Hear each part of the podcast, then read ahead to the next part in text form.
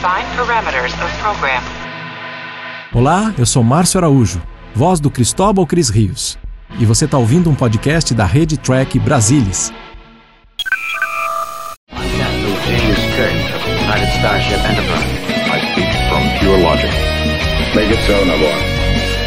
You cannot deny me, Cisco. There's coffee that. Where no man has gone before.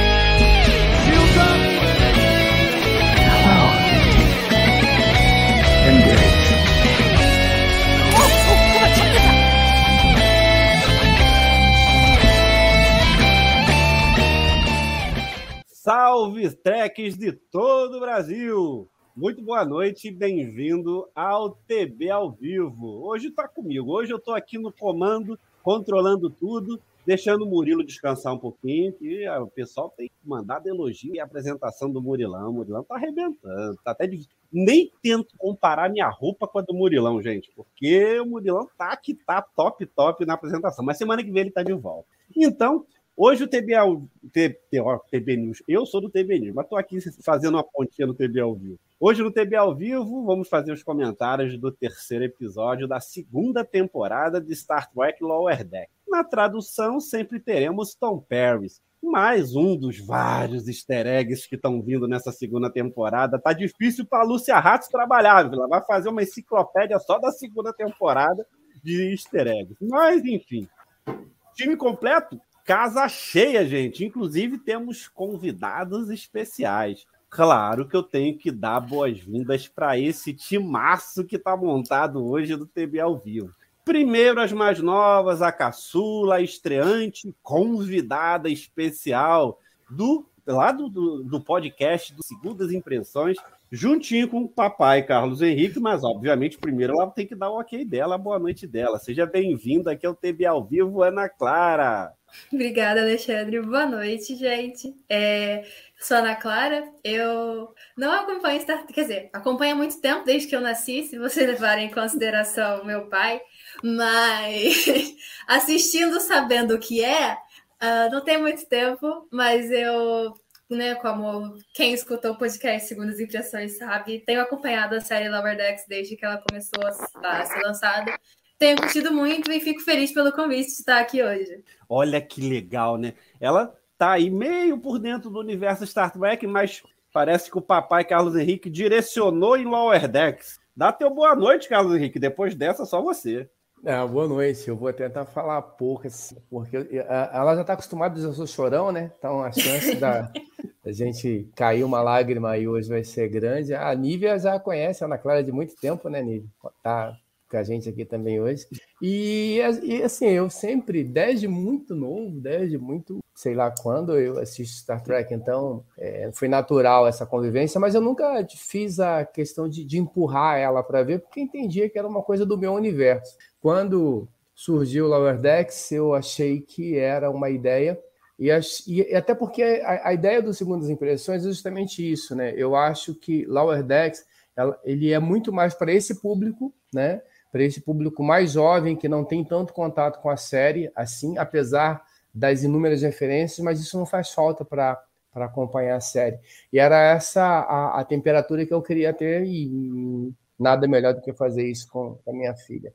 É um prazer duplicado estar aqui hoje com esse, essa turma boa aí, com a minha filha, para a gente bater papo sobre o episódio de Lower Decks da semana. O prazer é nosso e já que já tocou no nome dela, boa noite, Nívia Dária. Boa noite, Madruga, boa noite, Vanildo, Ana Clara, Carlos. Eu tô feliz de estar nesse TV ao vivo com a Ana e o Carlos, porque eu comecei a ver Jornada nas Estrelas com meu pai. Então eu acho muito legal isso de, essa, de passar por um para o outro. Eu também nunca fui, nunca me senti obrigada a ver, mas eu gostava, né? É, desde sempre. Então eu acho emocionante estar aqui com esses dois hoje, vendo essa passagem de bastão deles dois. Vou, vamos corrigir o Carlos Henrique no ar, que esse negócio de série de Lower Decks para público mais jovem não cola. Tá todo mundo da galera antiga acompanhando Lower Decks e se divertindo pra caramba, né? Ivanildo Pereira, boa noite. Oi, boa noite, Madruga, boa noite, pessoal, boa noite a todo mundo que está assistindo aí. É, realmente, né? É, Star Trek é um negócio de família mesmo. Eu também comecei a assistir com, com a minha família, né? Só que só eu fiquei obcecado, o resto do pessoal não, não, não me seguiu. então, é, então os, os como nós estamos assistindo, né? É bom que os jovens estão chegando aí também, graças a esse novo formato, essa nova produção. É, eu acho que a gente tem uma conversa boa, a gente estava em off conversando sobre algumas coisas que vale a pena citar com certeza. É, como é essa situação de Lower Decks, de Lower Decks com tantas referências, e aí um público jovem entrando como a Ana Clara. É, perguntas boas que eu tenho para fazer para vocês hoje. Aqui temos um timaço para poder fazer isso de comentário, vale a pena. Bem, eu primeiro queria que, tirando as segundas impressões de Ana Clara e Carlos Henrique, eu quero a primeira, as primeiras impressões de cada um do que acharam do episódio 3 da segunda temporada. Comecei com a Ana, vou começar de novo. E aí, Aninha, o que, que tu achou desse, de, desse episódio que chegou? Foi.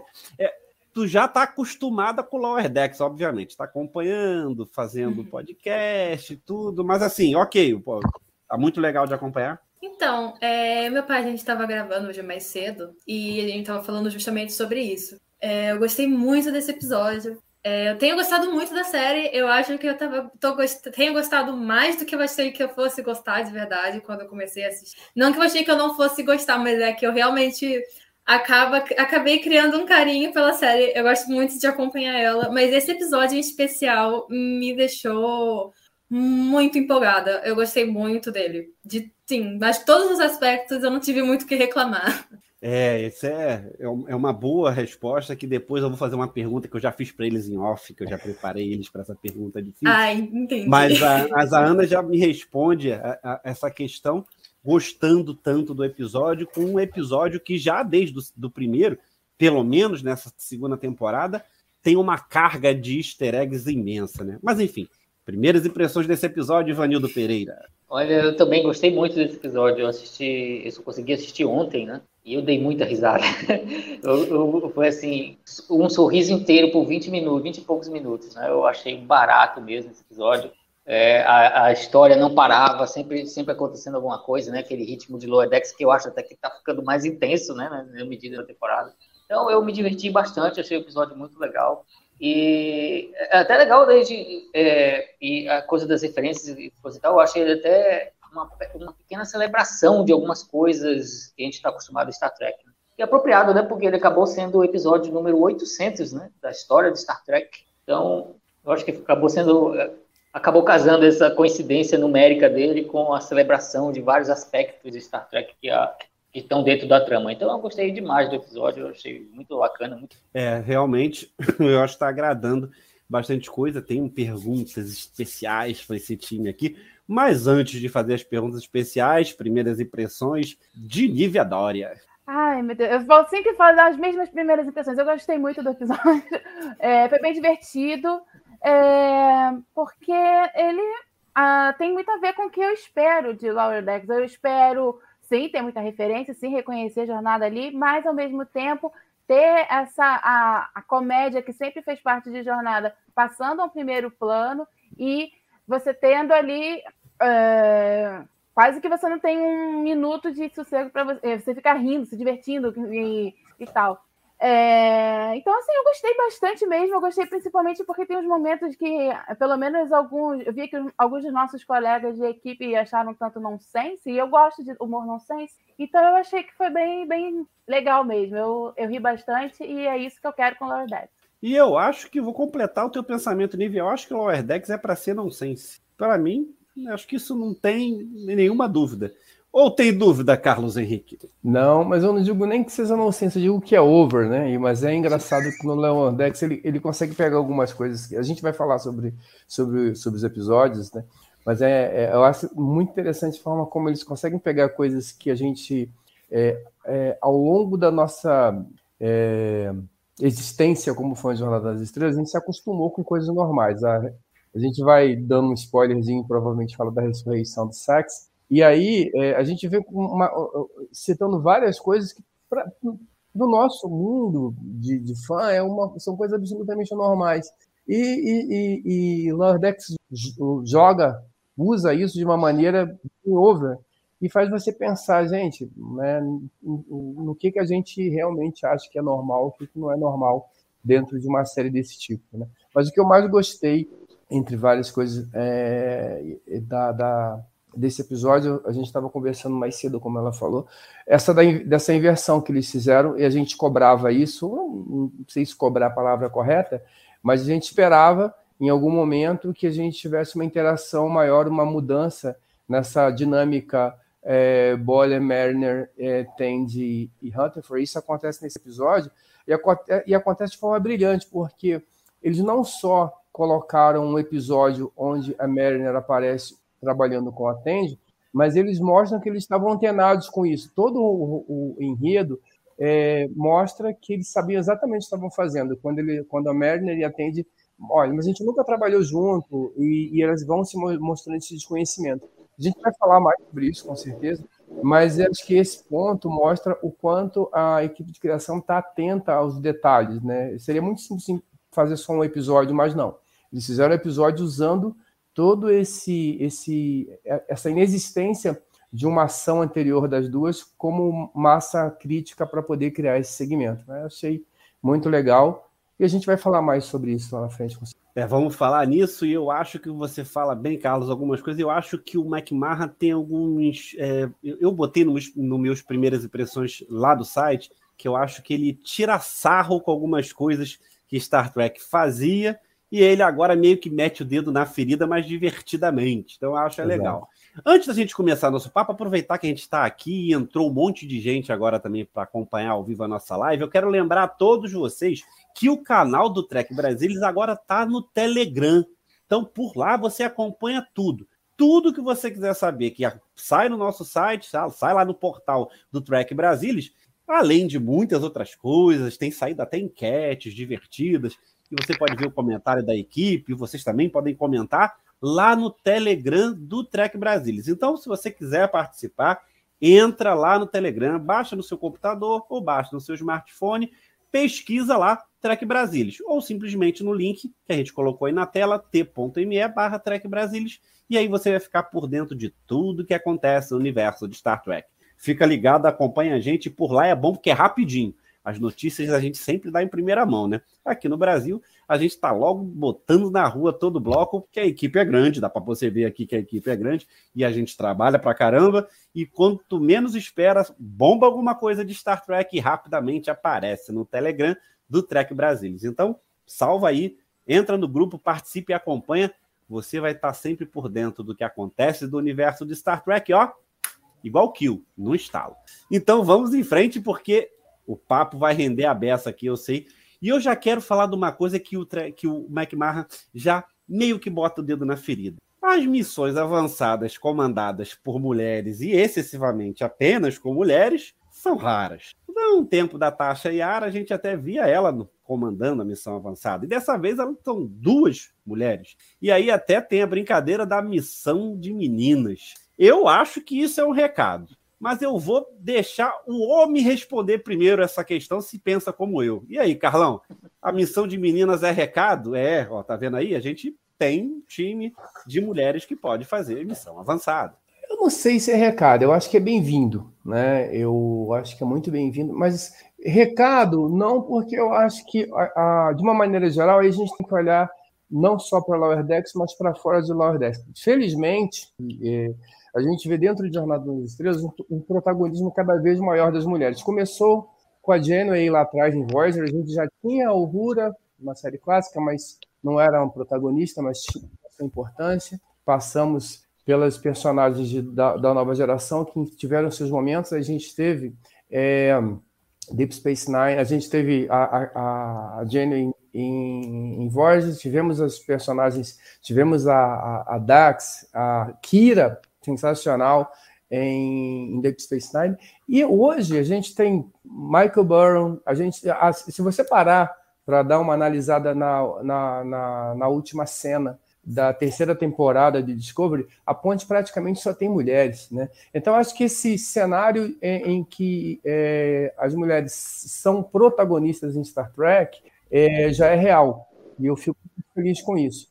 Por outro lado, acho que a, nesse episódio em si, é, eu acho que foca muito mais nessa questão mesmo da, é, da, da, da, do companheirismo, né, de quebrar um pouco do status quo daquilo que a gente já tinha visto na, na, nas temporadas anteriores e de começar a criar uma relação diferente entre essas duas personagens. Então, assim, eu não digo que é recado, eu digo que é continuidade, é uma continuidade muito bem-vinda. E aí, Vanildo, segundo homem do time aqui, vai concordar comigo? Eu concordo com o Carlão, acho, né, nessa questão aí. É, eu acho que a série não tenta fazer assim um, grande statement, né, uma grande declaração sobre isso. Mas é muito legal, né? A gente acompanhar as duas ali na viagem. Acho que rendeu os melhores momentos do episódio. Foi legal também por causa daquilo que você falou, quebrar um pouco aquelas interações personagens que a gente estava tendo até então. Foi a primeira vez que as duas, a Mariner e a Tandy, interagiram, né? Na série, assim, em grande escala, né, digamos assim. E foi muito legal ali a, a, o entendimento delas, a, a, química que se desenvolveu entre as personagens e as dubladoras também fizeram muito bem ali o trabalho. Então, eu acho que foi muito bem-vindo né, essa participação cada vez maior de mulheres em Star Trek, também é uma coisa que é muito legal. É, tivemos, né, ao longo do tempo, como foi observado aí, grandes participações femininas, mas está ficando mais forte, está ficando mais intenso, e isso é muito legal. Então, eu concordo mais com o Carlos nessa, nessa, nesse tópico. Né? Eu acho, não acho que chega a ser dramático como um recado da produção, mas foi um negócio legal que eles fizeram, uma opção divertida e que rendeu rendeu muito bom, rendeu muito, né? Muito bem nesse. E aí, Nivedória, minha ajudante master lá no TB News, é o time das meninas? Bom, é, eu concordo muito com o que o Carlos e o Vanildo falaram, mas eu também acho que tem certo recado, sim, tá? Eu acho, porque, por exemplo, quando você. Quando eu vou lá. Quando eu vou, não estou indo, mas quando eu ia lá dublar, a gente tem uma quantidade enorme de personagens masculinos ainda e muito menos feminina. Então acontece. É, você tem, e ao mesmo tempo você tem, por exemplo, em cursos de dublagem, você tem muita mulher, é, às vezes você tem muita mulher e não tem tanto homem, mas o mercado está mais para homem do que para mulher, entendeu? Então, quando gente, é, isso quer dizer o quê? Isso quer dizer que é, continua chegando produções em que você tem mesmo uma maioria masculina. Então, eu não estou falando que um recado talvez para dentro de jornada, mas esse recado fica um certo recado para todo mundo se alguém quiser entender como recado, né? É, mas, por outro lado, eu acho a viagem das meninas muito legal. Eu e, e fica e, e, me faz pensar também um pouco em como eram essas interações, que a gente tinha uh, os quatro principais divididos em dois grupos, em, dois, em duas duplas, uh, duas duplas de um homem e uma mulher, e é legal que, uh, por mais que a gente fique aqui na torcida para o Rutherford e, pela, e para Tandy virarem um casal, pelo menos parte da equipe, ah, na verdade, o que é construído, o que está sendo construído até agora, pode até virar um casal, mas é essa amizade. E o que a gente teria antes é: você tem duas meninas, a, uma ia ser mais, é, ser mais principal, assim, a, como por exemplo a, a já é, ela é a protagonista de fato, e a Tende uh, tenderia a ser muito amiga dela. Né? Tô falando em, de maneira geral, não, não exatamente Jornada nas Estrelas. E isso é legal, porque assim, tem é, esses dois grupos que são mesclados e elas ali percebendo que elas não são, é, justamente nessa missão juntas, elas percebem que elas não são tão amigas assim e elas acabam criando toda essa lembrança. Elas têm a Paris delas, né? Que é essa viagem e essa, esse lugar para onde elas podem voltar e lembrar dessa aventura juntas. Eu achei eu, eu gostei muito dessa viagem de meninas. Eu sempre gosto desses episódios em, em série, o que quer que seja que você tem, tanto é, personagem masculino quanto feminino. Você tem um, algum episódio em que as meninas fazem alguma coisa. Né? Discovery teve um episódio que as, é, também deu um foco nas personagens femininas. Pena que acho que foi naquele que a Arian morre e tal, e a gente não vai muito para frente, né? Assim, mas fica ali pare, é, parecendo que elas têm alguma ligação. E aí, nesse, a gente tem essa viagem das duas e elas percebendo primeiro que elas não são tão amigas quanto talvez muitas pessoas pensariam: ah, não, tem duas mulheres, elas vão ser amigas, vão ficar tricotando, vão ficar falando de homem. E não é isso que a gente tem, né? E aí é, foi isso, assim, eu gostei e gostei de que agora elas sim são amigas, elas não são só colegas de trabalho, elas criaram uma, um laço, mas que provavelmente elas vão continuar melhores amigas, uma do Rutherford e a outra do Boyle, porque elas já são, né? A gente não pode mudar isso, a gente fica amigo de que a gente é amigo de quem tem afinidade. E elas descobriram uma, mas elas têm as afinidades delas anteriores. E aí, Aninha, curtiu a missão das meninas? É, eu gostei bastante. É, eu, eu, sempre acabo falando disso quando a gente grava, que eu sou um pouco suspeita para falar de qualquer coisa que a Tende participe, porque eu gosto muito da Tende. Então, eu, sou, eu posso ser um pouco, saber, preferencial. Mas, no geral, eu gostei bastante. É... Você e aqui de baixo. É você e essa aqui de baixo. A, a, a, a Nive, então, queria ser a voz da, em português da Tende. Eu gosto, eu acho que daria para ser, mas não que eu gostaria de. Eu não que eu não ia ficar pedindo, por favor, me escalem, né? Pelo amor de Deus. É, o grupo Macias, pelo amor de Deus, tá de olho aqui, ó. Essa aqui sabe tudo da Tende. Nada, ela já tem uma dubladora que provavelmente é maravilhosa. Não vamos criar atritos entre colegas de profissão. Agora deixa a Ana responder. Mas dentro do que você falou, é, eu concordo um pouco com ambas as partes, mesmo não tendo muito é, muita bagagem das outras séries, é, eu concordo que é, acaba sendo de um jeito muito natural o jeito que elas são, os protagonistas, tanto os protagonistas do episódio, quanto também quando a Mariner tem o tempo dela de brilhar, ou quando a Tandy faz alguma coisa, eu acho que é de um jeito tudo muito natural. Isso é uma coisa que eu gosto muito em Lower Decks, que é o jeito que eles conseguem inserir esses grupos de minoria de um jeito completamente natural, você nem percebe. Tipo, só uma coisa que não é uma coisa que eles ficam fazendo cerimônia, só uma coisa que tá lá do jeito que tem que ser, sabe? Mas eu também concordo com a Nívia que pode ser um recado sim, não para dentro da equipe, mas hum, no sentido tipo pro, pro geral, para quem tá assistindo, sabe? Tipo, ah, você pode ter uma equipe só de mulheres fazendo uma missão e ainda assim, mesmo se alguma coisa der errado, elas vão dar um jeito e vai dar certo no final, sabe? Tipo, as mulheres são sim competentes de fazer um trabalho, a gente está mostrando isso aqui através dessa série. Então, eu gostei muito. É, eu gostei muito do jeito que elas se enturmaram, eu acho que funcionou muito bem. E uma coisa que eu estava falando também com meu pai quando a gente estava gravando mais cedo é que eu acho que acaba funcionando como uma alegoria, entre aspas, porque quando elas começam a descobrir coisas uma da outra, tudo que ela atende descobre da Mariner, a gente meio que já sabe ou tem uma ideia. Não tem nenhuma informação 100% nova ali, que a gente nunca tem ouvido falar antes dela. Mas tudo que a gente que, a Mariner descobre sobre a Tandy, a gente não sabia. Então não é só a Mariner conhecendo a Tandy, é a Mariner e o público sabendo quem é a Tandy, sabe? E eu achei isso muito legal, funcionou muito para mim, que uma coisa que eu sempre acabo reclamando é que eu acho que a Tandy e o Rutherford não têm o destaque que eles merece, merecem ter, especialmente a Tandy, porque eu acho que falta muito mostrar o potencial que ela mostra que tem, mas não é trabalhado. E eu acho que foi tipo, ah, não é só a gente que acha isso. As pessoas que estão em volta dela também pensam assim, sabe? Então eu achei que funcionou muito bem. É, a gente tem um episódio dividido em, em três partes, vamos dizer assim. É, tem três histórias acontecendo. Apesar do episódio ser uma grande homenagem ao Robert Duncan McNeil com o Tom Paris, não foi uma aparição lá que a gente vai dizer. Acho que foi uma singela homenagem. Então ficou bem pequenininha a participação mesmo. Mas a gente teve essa história da missão das meninas, e aí a gente coloca a doutora Tana junto dessa história, né?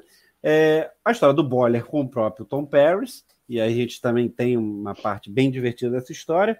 E a parte que eu acho que é a que botou a pulga atrás da orelha, que é a volta do Sharks, que eu também acho que é uma piada do próprio McMahon, em que os personagens principais da ponte ressurgem, renascem, voltam dos mortos de repente em algum caso. E eu acho que o McMahon resolveu tirar sarro dessa história, assim, porque a gente está falando de lower decks. Então quem está lá nos subalternos, como parece que vai vir o título oficial em português aqui no Brasil, os lower decks não sabem nada que está acontecendo na ponte, nem tem obrigação nenhuma, eles são subalternos. Mas aí, de repente, surge o cara que morreu. Mas isso deve ter acontecido em todos os episódios que alguém morreu voltou. Só que a gente nunca, nunca, nunca se divertiu com isso, com a impressão das outras pessoas com relação, cara, o cara morreu, o que, que ele está fazendo aqui? Na verdade, os subalternos nunca sabem por que a pessoa voltou dos mortos, né? Que, quando morreu, né? E aí tem a brincadeira aí lá do. Pô, estava no Nexo, estava no céu. E eu acho que o McMahon tira sarro com isso. Ele tirou sarro, mas ah, vocês nunca sabem de nada nem. O cara voltou. Como é que ele voltou? Tá lá, tá. Eu até acho que a gente futuramente deva ter alguma explicação melhor do que que. Por que, que o Sharks voltou, mas tem uma frase que eu até anotei aqui que fala assim é, a volta dele, né, o, Sharks explicando para o Rutherford, é, é uma depravação científica. Cara, isso é sarro. Isso é tirar sarro. E, o texto, depravação científica. Então, assim, o subalterno, meu filho, ele voltou. Como não te interessa? Ele voltou dos mortos e assim, e, e, e tá bom. Qual é a tua percepção sobre isso, Ivanildo? Assim, voltou dos mortos, dane-se, aceita aí que tá bom. Cara, é, acho que foi anteontem. Eu tô, eu tô reassistindo assistido Enterprise, né? Aí anteontem é, teve um episódio que o, o, o, Travis Mayweather morria. O, chegava lá, o Travis Mayweather morreu. Como assim morreu, né? É porque ele estava sendo preso no episódio da segunda temporada, né? não lembro agora o nome exato. Ele estava preso dentro de uma nave que estava uh, uh, junto com outros alienígenas, né? Aí a, o pessoal, ah, aquele da estação, né? Que a nave vai ser consertada na estação. Ah, Dead e Stop. Eles pegam o Mayweather para ficar lá como junto com os outros alienígenas que foram lá raptados. Ele, o cérebro de Spock de Enterprise. E cria um clone dele para ficar lá, para parecer que ele morreu, né? Aí de repente ele volta, né? O pessoal ali da, o pessoal da, da nave deve, deve, deve se espantar também, igual como foi, foi com o caso do Rutherford nesse, nesse episódio do Lower Decks, né? Esse cara não tinha morrido, ele voltou dois dias depois. Né? Então é uma coisa que a gente vê que sempre rolou em Star Trek, né? Imagina o cara lá trabalhando lá na Enterprise, ah, o Spock voltou. Mas como? O Spock não tinha morrido. então, é uma coisa normal e que, o, como você falou, o McMahon pega esse, esse gancho para fazer humor, né? E eu tomara que ele nunca explique para nós também mesmo, o que o, como é que o Shex voltou, uh, ficar sendo uma, uma piada interna ali, só para o Rutherford entender. Então, concordo plenamente com o que você falou aí, né? É, é um fenômeno que sempre aconteceu em Star Trek, né? Sempre brinca que em Star Trek ninguém morre de verdade, né? Tirando um ou outro que, que tiveram azar, né? Mas é, é, ninguém morre de verdade, né? Então, é, ele pegou, essa zoação, ele pegou esse elemento que sempre aconteceu e, e desde os tempos da série clássica, né? O Dr. McCoy morre lá no planeta da, da, da, do A Licença, morto pelo, pelo Cavaleiro Medieval. Depois lá no do episódio está lá. É, o, o Kirk morreu em, no, no episódio do Amok Time. É, eu acho, eu acho que tá tirando é, e eu, então, eu é... acho que vai acontecer o que o Vanildo falou. Acho uhum. que ele vai ficar sem explicação eu, e vai embora. Mas voltou, acabou. É, tomara que nunca explique. é, por mim, tomara que nunca explique mesmo. eu ri demais com esse segmento do episódio. E aí, Aninha, gostou da volta do Sharks? Então, para mim, é, foi um pouco engraçado, porque eu não, acabei não parando para ver de novo o final da temporada depois que, depois que saiu, porque eu tava um pouco corrida na época, eu acho.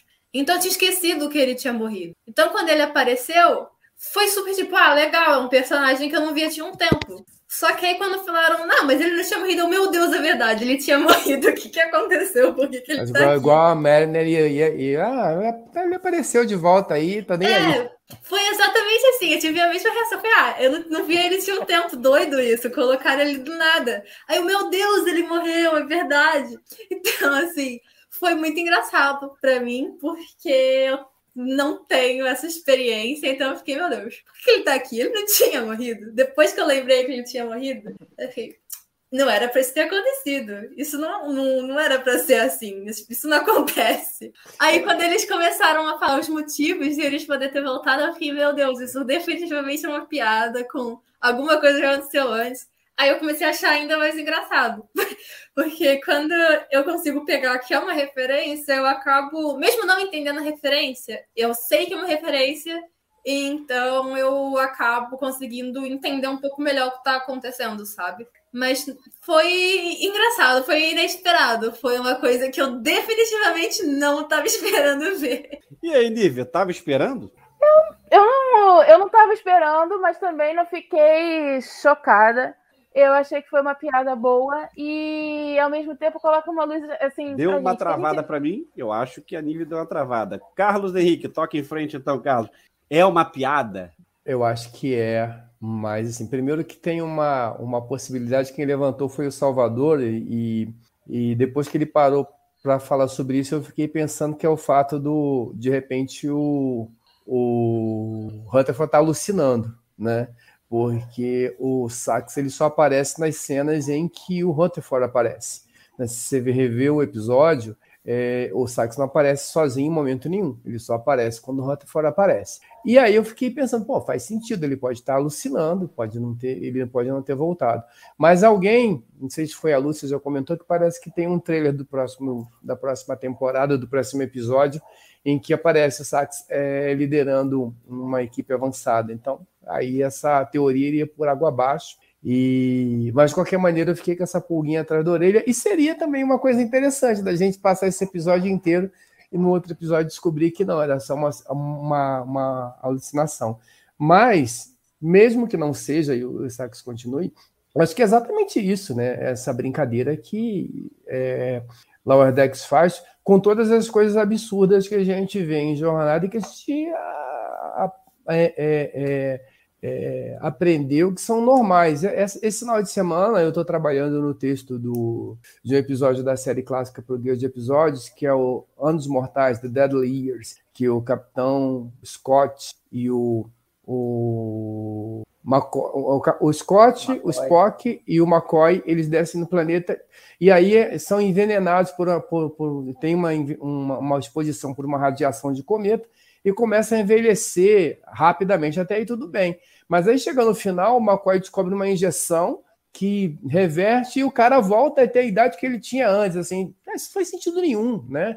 E a gente acha essas coisas normais, né? Aí é, é o é o é o, o, o, o duplo do transporte, o mirror mirror, é, o, eu acho a, a frase do, no, no Nexus sempre é Natal. Cara, eu vou escrever essa, essa frase em algum lugar, assim. Né? No Nexus sempre é Natal. Então, são as coisas que a gente foi acostumando em jornada. E ele brinca com isso, acho que brinca de uma maneira muito elegante, né? E traz essas coisas para a gente. E a gente passa a refletir um pouquinho sobre isso. Então, eu achei que é bem, foi bem bacana. E eu não tinha reparado, também estou roubando essa observação de outra pessoa, eu, eu é, que é a observação de que, assim, nessas explicações que foram dadas em tela, a mais óbvia não foi comentada. O fato do Sax ser bajoriano ter alguma relação, a, a ressurreição dele ter alguma coisa a ver com os profetas. E isso não aparece, e talvez seja como a, a Lower Decks costuma meter essas bolas de curva para a gente, pode ser que lá na frente, se houver uma explicação, tenha a ver com isso. Né? Mas essa ideia também não é minha, eu também roubei de alguém, depois eu dou os créditos lá, mas estava no grupo do Telegram e eu achei é, que. do grupo de spoilers, né? E eu achei que faz algum sentido também. Mas é divertido quando a, a série brinca com essas coisas, de, com esses elementos, com esses clichês de jornada. E é muito divertido, de novo, quando a série é, é, é, é, a, a, gente está sempre observando como espectador, a gente tem uma, uma visão privilegiada de tudo o que acontece. Mas aquele cidadão que está sentado lá no final da última na série da nave da, da, ele não tem a menor ideia de qual foi a porrada que a nave tomou. Ele, o cara imagina que o cara está lá sentado, daqui a pouco vem um Borg, abre um buraco e, e ele vê um companheiro vazando por, por um buraco na nave, assim. Esse tipo de coisa que a gente não, não vê e a gente só pode ver em Lower Decks. Então, acho que faz sentido se brincar com esse tipo de situação, é bem divertido. É, eu acho que é, é, é tirar sarro, realmente. É tirar sarro, eu acho que ele tirou sarro bem legal. Há uma, uma outra história desse episódio, que eu acho que é a história C do episódio, é porque foi muito. Ah, Madruga. Oi, fala. Desculpa, eu vou só queria tocar no tema que é um, é um momento nada a ver, nada a ver com o que a gente está falando aqui, mas enquanto a gente estava falando lá atrás sobre as mulheres, eu lembrei, tem um episódio que eu acho bem ruim, que é o Descent, parte 1 e 2, e, eu, e, e que é aquele que o, o Data encontra de novo com o Lore e tal, e os Borgs, eu acho esse episódio bem, bem ruim, eu não gosto. Mas a segunda parte eu acho muito legal, porque a Enterprise ela fica sob o comando da Beverly, e, e, e, ela que tem que resolver o trampo, junto com uma alferes que a gente que ela só aparece nesse episódio, né? E, e as duas têm, né, que resolver a, a, a, confusão toda a, a bordo da Enterprise e elas dão um jeito de resolver. E eu gosto muito dessa, desse pedaço da, do episódio, né, em que você tem um, uma personagem. Nova geração, não estou dizendo que ela não teve boas personagens femininas, mas a gente não tinha personagens em comando. E nesse momento que a Beverly ela assume o comando da nave e ela resolve um problema, e ela resolve um problema sério em companhia de uma outra alferes também, que também era uma pessoa que não era uma, uma titular, né, nem uma recorrente, eu acho, eu acho muito, muito interessante do episódio. Só observação, talvez tenha a ver com o que a gente falou lá atrás, e, e fica aí com como curiosidade. É só isso que eu Eu acho que a nova geração não tem boas personagens femininas, mas tudo bem. É, é, eu, eu, acho que as outras séries de jornada para frente tem melhores personagens do que a nova geração. A, eu a acho a Augura tem, melhor do que as da nova geração. A nova geração tem momentos, né? Os personagens têm momentos, mas não tem uma, uma, uma personagem consistentemente interessante como a gente teve a partir de Space Nine com a Kira, com a Dax, por exemplo, e a partir daí a gente foi criando uma, uma cultura de ter personagens fortes na, na nova geração, na, na, na, no Star Trek. Mãozinha, dedinho no ar, nível prioridade. Não, não, é porque eu não consegui responder direito a parte Não, é? Ah, é, já verdade. Pode, já pode tocar em frente a que você coisa é que o, o Carlos pegou uma coisa que eu ia falar, que é porque o legal na, em Lower Decks é que a gente mudou a perspectiva, né? A gente até então via o pessoal graduado mesmo, a gente via os oficiais, o capitão e tal. Em Lower Decks a gente vai lá para o pessoal que não é o, é, o principal da nave. Eu, eu provavelmente Os seria onde a gente estaria, né? Onde provavelmente nós estaríamos.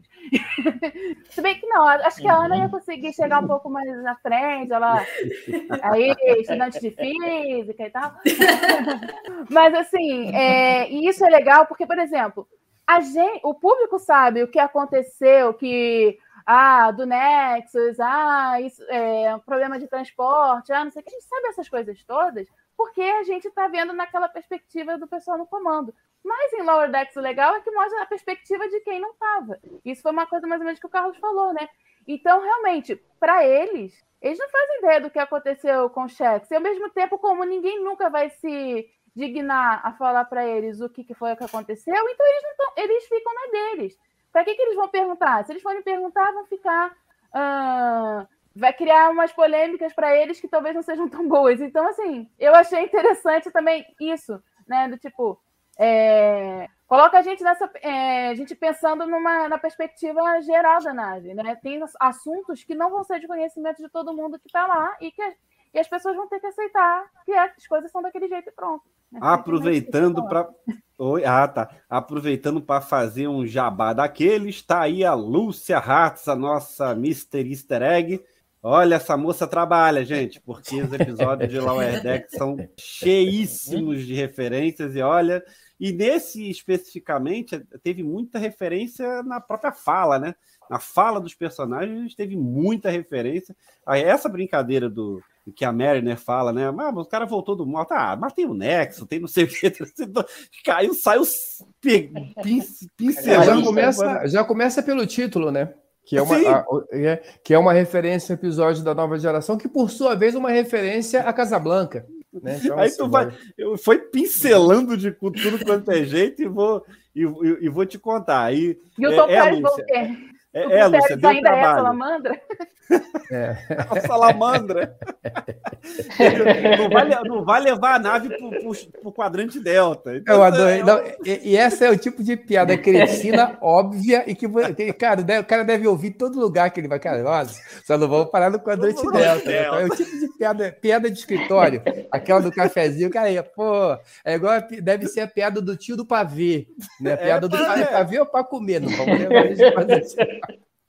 Não, e aproveitando essa, é, é, essas três histórias no episódio, essa última que foi a do, do a essa homenagem, singela homenagem ao Tom Paris e o Boiler com aquele fã, ou seja, Lower Decks já captou tudo, né? até o prato já tá vendendo, né, gente? Olha só, McMahon tá, parece que tá fazendo a coisa lá funcionar, o Merchan tem que ser rápido, porque o prato já está sendo vendido, gente. Então, assim, o McMahon chegou saculejando Star Trek É, e, bem, enfim, o Kurtzman é sensacional por conta de dar essa liberdade criativa para cada é, showrunner de cada série, e eles vão metendo o pé na jaca, e o McMahon meteu o pé na jaca, literalmente. Gente, o prato já tá vendendo. Então, assim, e o Boiler lá pro. O, tem o prato de todo mundo, o prato da Geno, do Morto. Isso já é dica de que fatalmente vão aparecer outros pratos por aí.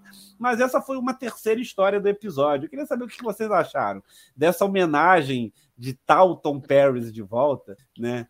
E, e aí a, a, Aninha fica até, a Aninha fica até mais por fora disso, porque eu não sei se ela já conseguiu ver Star Trek Voyager. E, que, que, que, não, que não. É, também tá, o papai tem que tratar de dar esse direcionamento.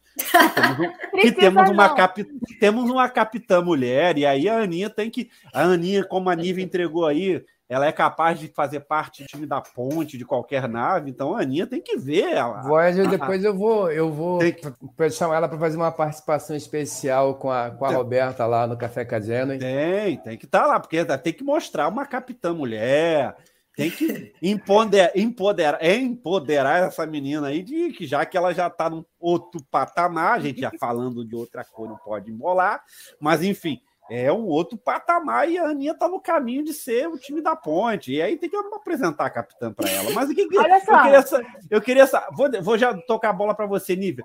Tá. Como é que foi para você essa outra essa terceira história dentro do episódio, o Tom Paris e o Boiler. Vai lá, Aninha. Vai lá, Nívia. Bom, é, só queria dizer que, Ana, eu tô também super atrasada. Eu tô começando o Voyager agora, então não tem problema, tá? Entendi. Então fico mais tranquilo. É isso, é muita coisa, você pode ver com calma, é melhor, não atropela tudo. Você vai, um dia você vai alcançar todas as referências. Aí você pega a enciclopédia da, da Lúcia, que vai te ajudar bastante. Bom, eu, eu vi algumas pessoas lamentando, ai, mas ele quase não aparece, ai, não sei o quê. Eu estava esperando que fosse uma participação bem pequena, tá? É, eu não me lembro se foi em TB News, se foi procurando coisas de jornada algum dia é, desses, que eu vi que o, o ai meu Deus, o ator ele estava falando que. O Robert Duncan McNeil. Isso, obrigada. Que ele que tá, ele tinha cotado para aparecer em Picar, mas aí ele estava fazendo muito trabalho como diretor, como produtor e tal. É, pensando nisso, por mais que você tenha um home studio, você vai ter que se dedicar a gravar aquelas falas. E não é uma. Por mais que não sejam muitas falas, você não vai demorar assim para fazer cinco minutos de fala, por exemplo. Então, eu acho que faz sentido para um cara que está com muito trabalho fazer uma participação pequena. E é uma participação que eu achei assim, é, é malucada, mas é divertida, né? Tem todas essas mesmo antes dele aparecer, tem todas essas piadinhas. Tem a piadinha da salamandra, tem a, a piadinha do ah, de levar para o quadrante delta, tem os pratos lá da, do pessoal da Voider, tem o próprio fato de chamar de Voi, que é menor, não sei o que, todas essas piadinhas que circundam a coisa toda. E tem ele lá, é, quando o boiler cai, e ele todo sujo, porque ele foi massacrado lá nos dutos pelo sistema de segurança da nave, e o Tom Paris acha que ele é um Kazon. então, assim, é engraçado pra caramba aquilo dali. E aí o Tom vai dar lá um, um, soco na cara dele, que aquilo dali vira a melhor lembrança, é melhor do que um autógrafo, é claro, né? Você vê um soco do, do seu ídolo, o olho roxo ali. Então, assim, é, eu achei divertido e eu achei que cabia até por causa disso. A gente tem que pensar também nesse aspecto, né? Se às vezes fizesse algo super elaborado, ou por mais que tenha piada, mas que tivesse alguma seriedade, alguma consequência séria para Cerritos, para o cânone, então, ia precisar que ele aparecesse mais vezes. Isso a, abre a possibilidade até dele voltar depois, mas não uma obrigatoriedade, que é uma coisa que provavelmente ele não iria poder, já que ele está com pouco tempo. Então eu não vejo isso um problema. E eu acho isso legal, porque você pega e faz a homenagem. E seria muito legal se na segunda temporada de Lower Decks, a, na dublagem aqui do Brasil, chamassem o Ricardo Juarez para fazer, porque é, eu não consigo olhar para o Tom Pérez e não lembrar da voz do Ricardo Juarez. então, assim, é, eu achei legal, sim, a, a homenagem, eu achei que foi divertido, achei que foi foram cenas pontuais e que foram divertidas quando ele apareceu ou quando ele foi referenciado pelos outros personagens, tá? Então, assim, desculpa quem achou que foi muito pouco, mas eu achei que foi adequado para todo o contexto da coisa, o contexto da série e o contexto do profissional. E aí, Vanildo, foi muito pouco, mas valeu a pena? Eu achei pouco, né? Eu queria ter um, tido um pouquinho mais, né? Mas o que teve foi legal, eu gostei bastante né, da partão dele, de toda aquela subtrama ali do Boimler, é, e seu ídolo, né, e tendo que lutar ali para encontrar e ser aceito de novo, né, pelo computador da Cerritos e pela nave. É curioso, né, porque tanto o Tom Paris e a Belana, né, a Roxanne Dawson, que era um casal na série, né, viraram diretores de destaque, né, em Hollywood, dirigem um montão de episódios de seriado. A Roxanne Dawson até dirigiu um filme, né, é, um dia desse eu estava zapeando pelo Telecine e estava passando aquele filme Uh, Superação, Milagre da Fé, eu acho que é esse o nome, né? É um filme, uh, parece que é um filme sem estilo autoajuda, eu não, não assisti, não me, pare, não, não me parece legal, não me parece bom. Mas é um filme de destaque, né? Um longa-metragem do estúdio Fox, coisa e tal. E é um Você filme bom. assistiu? É? Você gostou? Ah, É. então uh, eu, vou, eu vou dar uma chance então. Por, por, É baseado numa opinião, história eu real e é, um e é muito legal, muito legal. Pois é, e é dirigido por ela, né? É, é o que eu fui ver no, nos no, no, na lá do, que, a, que a Claro emite, a diretora é ela, né? Então, é, é, os dois viraram diretores de grande destaque em Hollywood, né? De seriados e coisa e tal. E, e ela agora fez um filme, né? Então, estão ocupados, né? Como a Nívia falou, mesmo o Duncan McNeil deve estar com pouco tempo, né? O Jonathan Frakes estava mais ali por perto, ali no- na, na sala vizinha, né? No estúdio vizinho. Então deu para chamar ele para ele, pra ele gravar mais umas falas, né, como o Riker, né? Mas o McNeil tá em outra já, né? Tá de um episódio sério atrás do outro. Então acho que a participação dele foi limitada por causa disso, como a Nívia mencionou, né? Só que o, o- foi legal, eu gostei bastante, né, do que teve e só ficou aquele gostinho de um pouquinho mais. Tomara que mesmo que ele volte no próximo episódio futuramente. Eu gostaria muito de ver ele de novo e eu quero um pratinho. Eu acho que vocês querem um pratinho. Eu Eu quero. muito por isso o pratinho. E aí, Aninha? A Aninha vai comprar o pratinho? Papai vai ajudar? Vou, vou comprar, mas eu vou comprar para dar esse presente pro meu pai. Aí. Obrigado. Glória! Mas sobre o Tom Perry, é, talvez a minha opinião seja um pouco diferente, né? Porque eu não conheço o personagem, não sei. Acredito que ele seja relevante para terem colocado ele como referência. Mas falando como uma pessoa que saber, sem, saber o que está acontecendo, só sabe em Lower Decks, é, eu achei que foi pouco sim para um personagem que estava com o nome no título. Entretanto, eu gostei, se funcionou para mim, e eu ainda digo mais. Eu acho que foi proposital. Por quê? É, eu estava comentando isso com meu pai. Ah, durante a primeira temporada inteira, a gente vê a maior parte das coisas pela perspectiva do Boiler.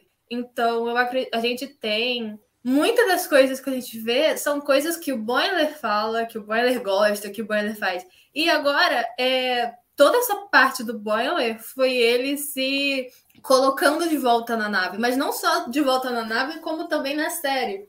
Porque, tecnicamente, se Lower Decks é sobre a Cerritos, não tem o porquê mostrar ele na Titan. Por mais que ele seja um personagem da série. Porque base, quem, a, a série fala sobre os subalternos da Cerritos. Então, é meio que aquilo de colocando ele de volta, não só, não só ele se colocando de volta na nave, mas também se colocando de novo como personagem principal da série. E aí, pra mim, foi super legal isso da parte do Boiler ter sido uma coisa mais terciária ali, quase que quase que figurante. Não foi uma coisa tão relevante assim quanto as outras participações dele, assim, digamos. E eu acredito que não ter mostrado muito Tom Paris acaba sendo consequência disso, porque se você pegar os quatro personagens principais, quem mais se importa com esse tipo de coisa é o Boiler. Só que não é o Boiler que tá com destaque no episódio. Então não faria sentido para mim mostrar muito o Tom Paris em si, sendo que quem tá realmente se importando com ele é, não tá aparecendo na tela, sabe? É, eu, eu gostei. Olha, papai orgulhoso, hein? Pode botar aí. Papai orgulhoso. Olha essa menina junto com o Murilão. Só que te massa, uma dupla. Se essa dupla resolver apresentar programa, gente, sai de baixo. Jesus Já tem, não, é- tem que ser outro nome. Esse daí já está registrado já. É, é, é, gente, meu Deus do céu. Mas, Carlão, depois dela, só você. Não, é. é, fico feliz. É, a parte do, do, do, do, da aparição do Pérez, eu, eu achei curta num primeiro momento. Eu assim, não é que me decepcionou, mas no momento que você coloca o personagem no título, você espera que ele tenha um pouco mais de espaço, né? Mas é muito bom que não tenha, porque a série não é sobre o Tom Pérez. A série é sobre é, a, a Cerritos e sobre seus personagens. É interessante que você faça referências. Eu sou super fã do fanservice, adoro fanservice. Eu quero ver fanservice, eu adoro é, é, é, Lower Decks por causa disso. Mas eu acho que é, é, é, esse é o ponto. Eles estão ali, eles aparecem, vão aparecer, mas eles não têm que ser, não podem ser importantes para a história, porque senão vai ser outra série, tá? Senão vai ser, é, por exemplo, um, uma, uma, uma referência que eu, que eu sempre falo. Um dos episódios que eu mais gosto de Voyager é Pathfinder. Mas Pathfinder é um episódio da nova geração. Você tem o Berkeley e você tem o, o, a Diana Troy. Então, assim, na medida que você vai colocando outros personagens de peso dentro de, de, de, de Lower Decks, você tem, você tem que tomar cuidado, você tem que calibrar isso para que a série não deixe de ser sobre Lower Decks passe a ser outra coisa. Já tem gente querendo série da Titan, legal, tá? Mas você não pode ter o, o Hiker, você não pode ter o Picard, você não pode ter o sei lá quem, é, de forma descalibrada, de, de forma a, a, a, que a gente é, é, passe a, a, ver esses personagens com menos importância. Exemplo disso, uh, Pike em Star Trek Discovery. A gente teve uma temporada inteira de Pike, e ainda bem que teve, porque a gente vai ter os Strange New Worlds. Mas essa é uma temporada de, de, Discovery que as pessoas lembram muito mais pela presença do Pike, do Spock, do que propriamente pelas pessoas que, pelo, pelo, pelos protagonistas de, de Discovery. Então a gente tem que tomar esse cuidado. E a gente tem, não, né? Eles, né? Eu não ganho para isso. Eu acho que é bem-vindo tomar esse cuidado que a gente continue tendo as referências, que, a gente, que, que as pessoas continuem aparecendo, mas que eles não é, sejam em momento nenhum é, elementos que ofusquem o brilho da, dos personagens que a gente vem aprendendo a gostar em Lower Decks. Mas sabe de uma coisa? Eu acho legal o ele aparecer no título e ele ser tão pouco importante. Sim, por causa sim. da questão da quebra da expectativa, que é algo que é da comédia. Então você tá ali, we always have Tom Paris. Então a gente vai pensar, ai, nossa, o Tom Paris vai ter um papelzão. E não, ele não tem um papelzão ali. Ao mesmo tempo, você tem uma super aventura para as duas meninas e que elas se conhecem, então a gente poderia dizer que ele é uma Paris para elas, né? Que é uma coisa, algo que elas vão guardar para sempre essa viagem, elas vão se lembrar daquilo, elas vão lembrar do que elas construíram uhum. junto. Então, assim, porque o título tem esse trocadilho com o nome do personagem e o próprio título vai, se, vai remeter a um episódio da nova geração que remete a Casablanca. Então, assim, é, é essas várias camadinhas de, de comédia, de As cebolas, como diz o Shrek, né? É, uma cebola é, mutante com algum problema, deve ter tido algum problema de transporte nela, que ela ficou ainda pior. Não, e levando com... isso que você falou em consideração, também tem no episódio anterior, o nome do Keishon também estava no nome do episódio e ele não apareceu quase nada. Tipo, ele apareceu, mas metade do episódio ele era um boneco. Então, Fofinho. segue a mesma, mesma lógica. Pois é, é, todo mundo pensando, ai não, vai ter, ele vai ser o principal, ou então eu até estava pensando, será que vai ser alguma questão de problema de comunicação, já que a espécie dele tem essa questão da comunicação, né, da, da dificuldade de comunicação com as outras. Mesmo você não tendo visto o, o, episódio da nova geração que ele aparece, mas pelo pouco que ele apareceu ali, você percebe isso, uhum. né, que ele tem esse problema de comunicação. Não, sim, e eles o... já introduzem ele mostrando que ele tem esse problema de se comunicar com é, E o Eyes Open era justamente essa questão da compreensão, se não me engano, né, no, no Dharma. Ah, o significado dessa metáfora era compreensão. Então eu pensei, será que vai ter alguma coisa a ver com compreensão, com essa né, com esse problema de comunicação deles, e aí é uma coisa completamente diferente e ajuda na comédia. Você sai disso. Não, não, não tem nada a ver com isso. Né? Você vai ter 50%, é, praticamente 50% de Titan, 50% de Cerritos e. Cerritos não, né? Lá no coisa do lado do colecionador e tal. Então, é, eu acho isso interessante, né? A gente não pode esquecer que é jornada, mas é uma jornada comédia, e a gente tem que se acostumar com quebra de expectativa e trocadilhos o tempo todo, não só com referências. Pai, você, pai, você tá mutado. É, pa, é pai. Já foi no caso de pai. Me adota. Não, a gente não, Não. tá te ouvindo. Não tô te ouvindo. Gente. Problemas técnicos. alguns problemas técnicos, o nosso apresentador também. A gente não ouve, não vê. Caiu? Ele Se você caiu? está entre nós, por favor, comunique-se. E aí? Vamos. Acontece, né, pessoal? É, internet ao vivo, né? Internet ao vivo acontece. É. Pois é. Eu ainda consegui aqui falar mais algumas coisas, então vamos, gente. Vamos trazendo mais. Então, então vamos passar para os momentos, então? Não tô vendo nada. Opa. Não apareceu nada. WhatsApp, ele falou WhatsApp. Ah, É, não. Bom, ah, então, é, acho que pode ser. Se a gente quiser começar a falar os momentos, eu acho que é uma boa, né? Para continuar Tudo a. aconteceu, né? Tudo bem. Pois é. Ah, ótimo, falem da gata no cio. É. Ah, essa tem o, tanto a gata no cio quanto a gata na caixa, né? Aquela foi uma das melhores piadas, cara. Foi muito divertido isso. Você também outra quebra de expectativa. Você pensa, não, alguma coisa super tradicional da cultura dela. E, Na verdade, Quando, no começo, quando ela falou que era uma coisa. Do jeito, do jeito que ela falou pra Tandy ir lá pegar o negócio, eu já imaginei que fosse ser uma piada, que não fosse ser alguma coisa muito séria. Mas não do jeito que aconteceu. aí você vai para a parte sexual, para o ponfar da vida, aí de repente você vê, não, ela queria a caixa. É, era só a caixa que ela queria. Ela estava sentindo falta da caixa.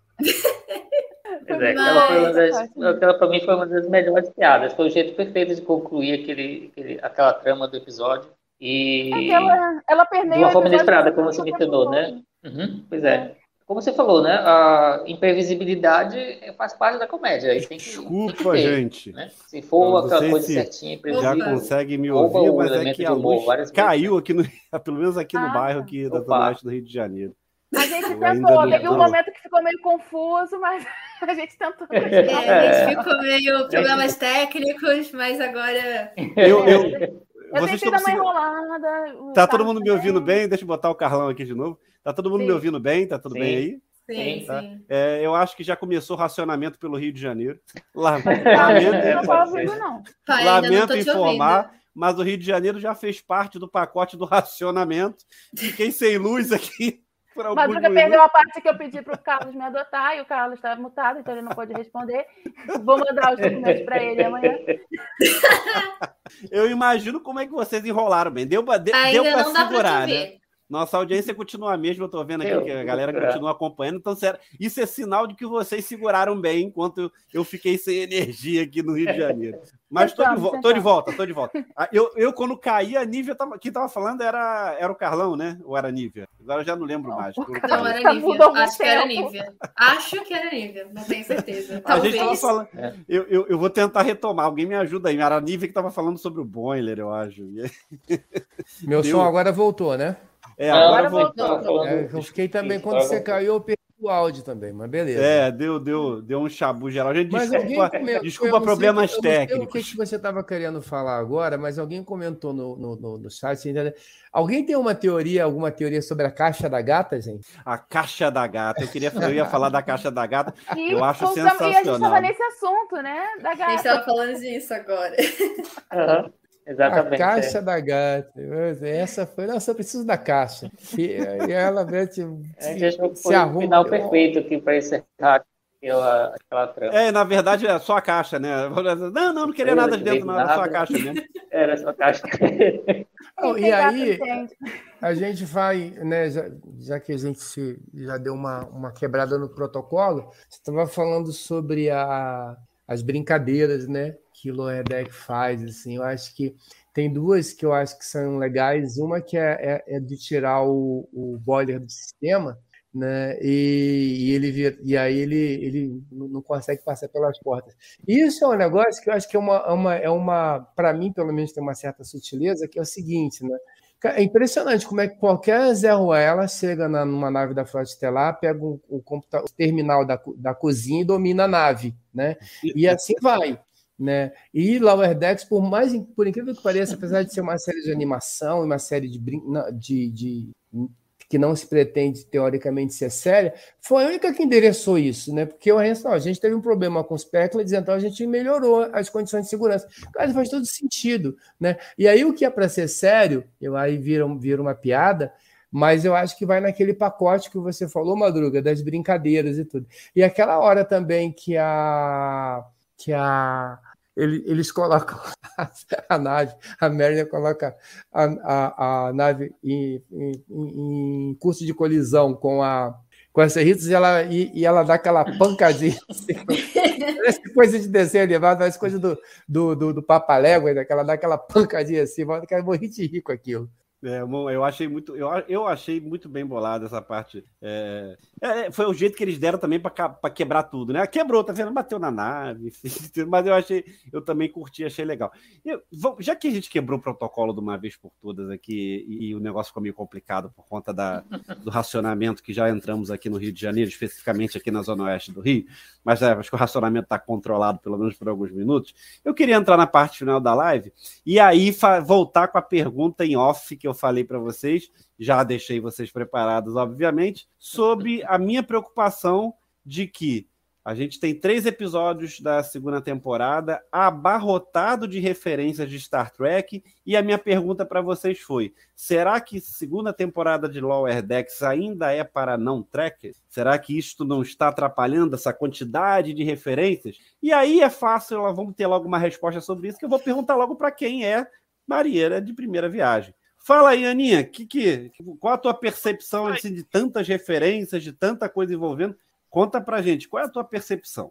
Então, é, eu acho que depende de como a referência é colocada no episódio. Porque eu, por mais que eu não assista, né, todos, não tenha assistido tudo, por mais que eu não entenda a maioria das referências, eu acho legal ter as referências, mesmo quando eu não entendo, porque justamente basicamente o intuito do Segundas Impressões. Quem assiste, que conhece e que não conhece, tem duas perspectivas, acaba tendo duas perspectivas diferentes, e eu acho isso muito legal. Mas eu acho que o problema tá em como você coloca e não na quantidade. Porque nesse episódio também teve muita referência e eu já não senti tanta dificuldade assim quanto eu senti no episódio anterior. Que teve muito momento que eu achei confuso. Eu acho que é um dos episódios que eu menos consegui curtir até agora. É, eu sabia que tinha referência ali, mas mesmo eu sabendo, eu não consegui ter um aproveitamento muito bom, sabe? Principalmente quando eles estavam lá na nave, é, às vezes eles falavam umas coisas que ou já deveria, seria tipo, ou coisas que eu já deveria estar sabendo, ou alguns detalhes que, por mais que eu, né, tipo, Talvez todo mundo não saiba, mas quem já conhece a origem daquele objeto entenda o porquê desse detalhe. E eu fiquei perdida. Então, para mim, a quantidade de easter egg não me incomoda se tiver sido colocado de direito, sabe? Se não for um easter egg 100% incompreendível para quem não conhece. Se for uma coisa que dá para dar uma relevada, tipo um exemplo ótimo é essa questão de quando a Mariner começou a dar mil exemplos do porquê o, Shax podia ter voltado. Deu para entender ali. Eu sabia que, mesmo eu não tendo assistido e não sabendo que todas a, a maior parte ali das coisas que ela falou aconteceram, ou todas, eu não sei, é, eu, me, eu consegui, não, ou essas coisas aconteceram, ou, ou, ou são coisas que dentro das possibilidades do universo podem acontecer. Então, assim, não foi uma, umas referências que mais tenham sido uma chuva de referência numa fala só, eu não fiquei perdida, entendeu? Então, para mim, dá para Não é uma série que. Não é uma temporada que não dê para assistir, quem não conhece, eu acho que dá, ainda dá para aproveitar muito bem. É, nesses três episódios que a gente teve, eu consegui aproveitar bastante, mas é, existem algumas referências que não são tão bem colocadas assim, vendo como uma pessoa que não sabe de onde elas vieram. Oi, Ivanildo, eu gostei, assim, bota na tela de novo a Gabriela Oliveira. A minha pergunta, que é a minha preocupação, será que tantos, tantos easter eggs, tantas referências atrapalham o novo, o novo tracker? E a Gabriela me dá uma, uma, uma percepção diferente desse pensamento, né? As referências que eu não entendo, aí a Gabriela fala, não prejudicam o entendimento de Lower Decks, mas me fazem querer assistir a outras séries para entender as referências. Agora eu me pergunto, veio na minha cabeça agora, será que o Mac Marra faz isso de propósito? Eu não sei se. Ah, é o, é o Evanildo. Vai, vai, Fala lá, Evanildo. é, essa semana, né, eu traduzi aqui para o site uma entrevista com o Merra, né, que deve sair nos próximos. E ele falava justamente disso num, num tópico, né, que ele faz Lower Decks para ser mesmo uma celebração de Star Trek. Né? Ele mesmo diz né, que se você conhece Star Trek e vai assistir Lower Decks, você vai sorrir o tempo todo porque você vai reconhecer todas as piadas, o humor interno. É, mas ele também diz, por outro lado, que os roteiristas também se preocupam né, em manter a série acessível, as histórias compreensíveis para quem está chegando agora, para quem nunca viu Star Trek, né? Então a gente tem esses dois exemplos aí, né? Da, da é, Gabriela aí no comentário, né? É, que diz que tá, é, ela não pega as referências, mas vai pro, mas sente curiosidade e está a fim de ir atrás para conhecer o, conhecer o resto do universo de Star Trek, né? E tem o caso da, da Ana, que também não, não, não assistiu praticamente nada de Star Trek antes disso, mas se diverte com a série e, e consegue entender. Então, hoje em dia, né, a gente vive num mundo né, onde tem, todo mundo já está acostumado com aquele esquema Marvel, né? E você está inserido ali no universo, você assiste um montão de filmes, assiste as séries de TV que vão ser interligadas, que vão determinar algumas coisas que a gente vai ver nos próximos filmes. Então, acho que a galera de hoje já é mais antenada né, nesse tipo de questão. Ela já já já está mais disposta né, a mergulhar no, no universo, né, o universo vasto como Star Trek, né, que é tão vasto praticamente, talvez até mais do que o tipo o universo Marvel que está rolando hoje. Ao final celebrou 800 episódios, né? né foi ter mais 13 filmes ainda. Então não é pouca coisa, né? Ainda tem quadrinhos, livros e coisa. Então, é, eu acho que o pessoal hoje em dia está mais disposto a fazer esse mergulho. Talvez até alguns anos atrás, talvez não tivesse. Mas eu acho que existe essa dupla face mesmo em Loedex e é proposital mesmo. Né? Ele faz de propósito, enche de, de, de referências, porque ele quer que seja uma celebração de tudo que a gente viu de 50 e poucos anos de Star Trek. Mas, ao mesmo tempo, tem essa preocupação de ser divertido também para quem é novato, para chegando agora. Eu acho que até agora está conseguindo andar nesse equilíbrio, né? Claro, eu acho que quem é Trek se diverte um pouco mais, né? Mas é, eu acho que quem está chegando agora consegue ainda extrair diversão. E aí, Nívia, tu acha que estamos tendo um equilíbrio? Bom, vamos lá. Eu fiquei bastante tempo sem assistir nada de Jornada não seja é, série clássica. Uh, que eu via de vez em quando, pegava DVD e tal. Eu fiquei realmente muito, muito nada de Jornada nas Estrelas e uh, retomei há pouco tempo. Então, ou seja, não deu tempo de assistir muita coisa. E com relação ao Voyager, eu vi praticamente nada, né? Agora que eu tô pegando a série na série. Então, assim, é, é claro que eu não sou uma novata, uma é, que não conhece nada da série, mas eu não pego quase, nenhum, quase nenhum, não, mas eu, eu não pego muitos easter eggs. Mas, ao mesmo tempo, como eu já conheço uh, o universo, apesar de ter ficado muito tempo afastada, aquilo dali cria um cenário reconhecível, digamos assim. E me faz, como a Gabriela colocou, sendo que ela é uma novata, me faz é, re, é, olhar novamente para essas séries antigas, e isso é legal, porque eu acho que estimula as pessoas a olharem. Eu não sou uma novata, mas eu fiquei muito tempo sem assistir, então eu preciso realmente retomar aquilo dali. Tanto que eu tô é, para o episódio anterior, que estava muito. Algumas coisas estavam fáceis de saber de onde eu ia pegar. É, eu assisti alguns episódios de novo para entender. Assisti o Dharma, que eu não tinha. Acho que eu não, na verdade, eu não tinha assistido antes. Foi em algum dos meus momentos de revolta com a nova geração eu não assisti. É, sei lá, teve várias coisinhas ali que pro episódio anterior que eu fui rever. Então, assim, provavelmente se eu fosse como uh, sem ter assistido isso antes de assisti-lo, ou se eu não tivesse. Não, eu assisti muita coisa logo depois que eu assisti. Então, aquilo ajudou a entender melhor. Senão eu ia ficar meio como a Ana falou, mesmo eu já tendo assistido. Eu só ia entender que tem referência, tem várias referências, excessivamente referências, como aquele esqueleto. Eu entendi que era um esqueleto que tinha alguma relação com série clássica por causa do uniforme. Provavelmente uh, podia ser a Tais, podia ser a, a, série animada, porque eu não me lembrava de nada daquilo da, da série clássica, que foi o que eu assisti mais vezes na minha vida. Então, uh, eu acho que tem sim um certo equilíbrio, mas, é, e, e, mas tem sempre que estar tá tomando cuidado para não ultrapassar um limite de ser completamente compreensível para quem está assistindo a primeira vez. Tem que ser, no mínimo, compreensível que, olha, se você for procurar na internet, você vai conseguir ter uma ideia de em quais episódios você vai ter que ir revisitar. Porque foi isso que eu fiz com o episódio anterior. Eu, algumas coisas, ah, eu acho que, tipo, o esqueleto, né? Ah, eu acho que isso tem a ver alguma coisa com série clássica, talvez série animada, então fui procurar. Eu procurei, tipo, Spock gigante, por causa da cor do uniforme. E porque foi antes também da Lúcia vir com os easter eggs e tal, eu tava querendo é, saber melhor. Então, assim, apesar de ter muita coisa, se a pessoa tem talvez um conhecimento mínimo das, da, da franquia, você consegue correr atrás.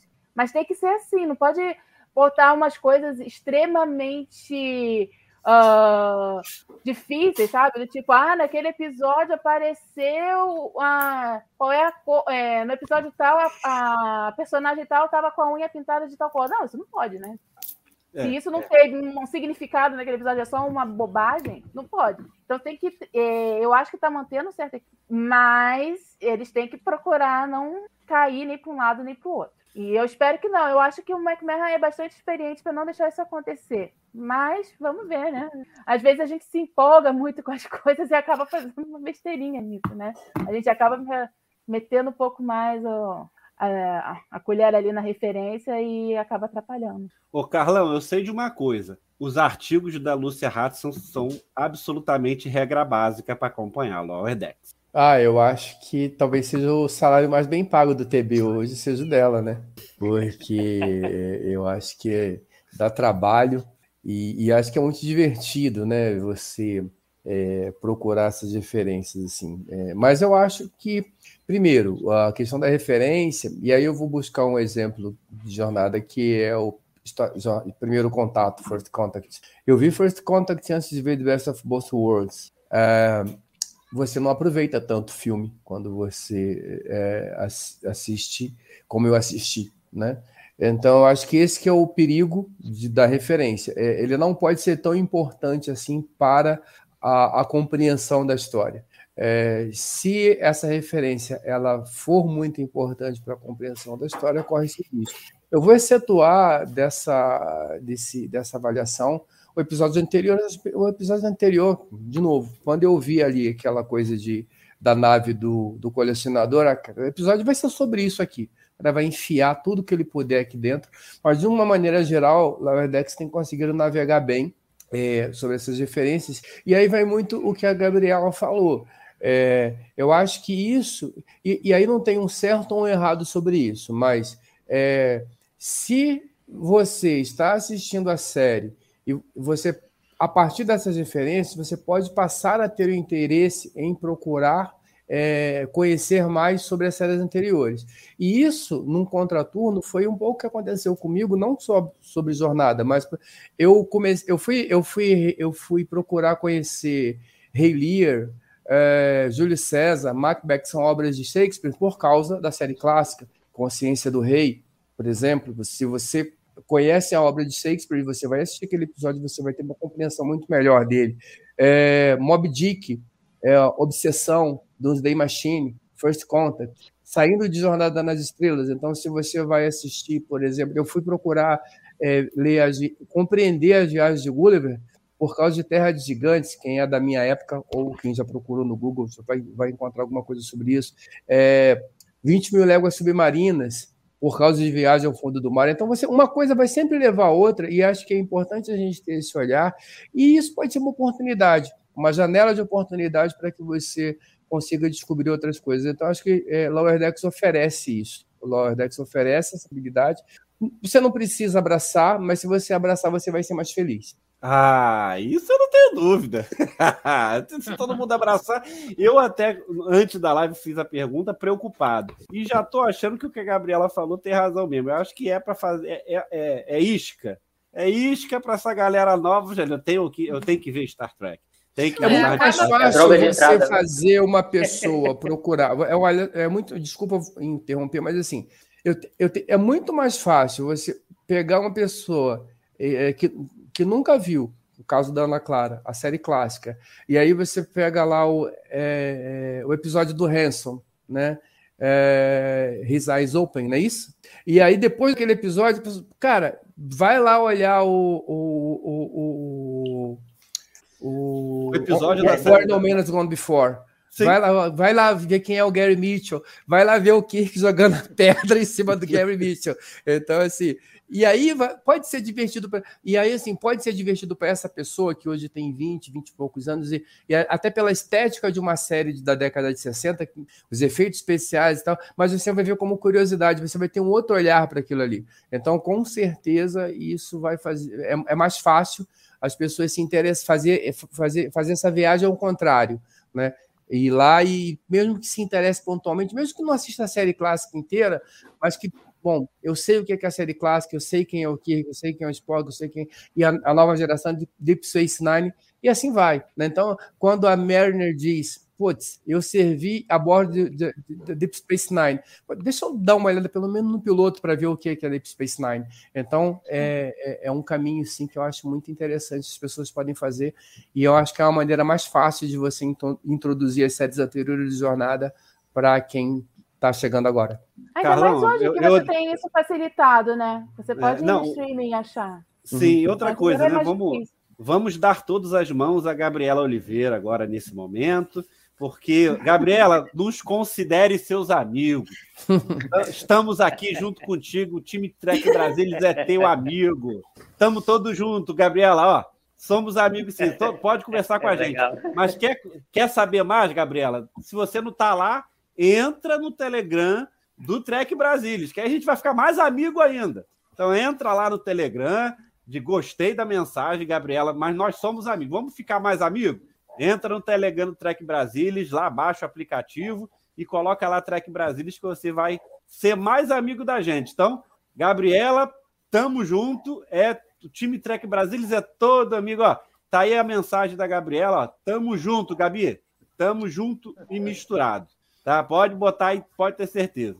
Então, é, é, é, é um, é, é papo é, dessas referências que é importante, mas eu quero saber também, é, Nívia, isso, isso não atrapalha, isso atrapalha. No final das contas, tu também acha que é para. É isca, né? É isca. Estamos trazendo mais gente para dentro do, do Ken, não é isso? É isso. Estamos ampliando a nossa gama de, de fãs. Acho que serve como isca, sim. Eu acho que ajuda.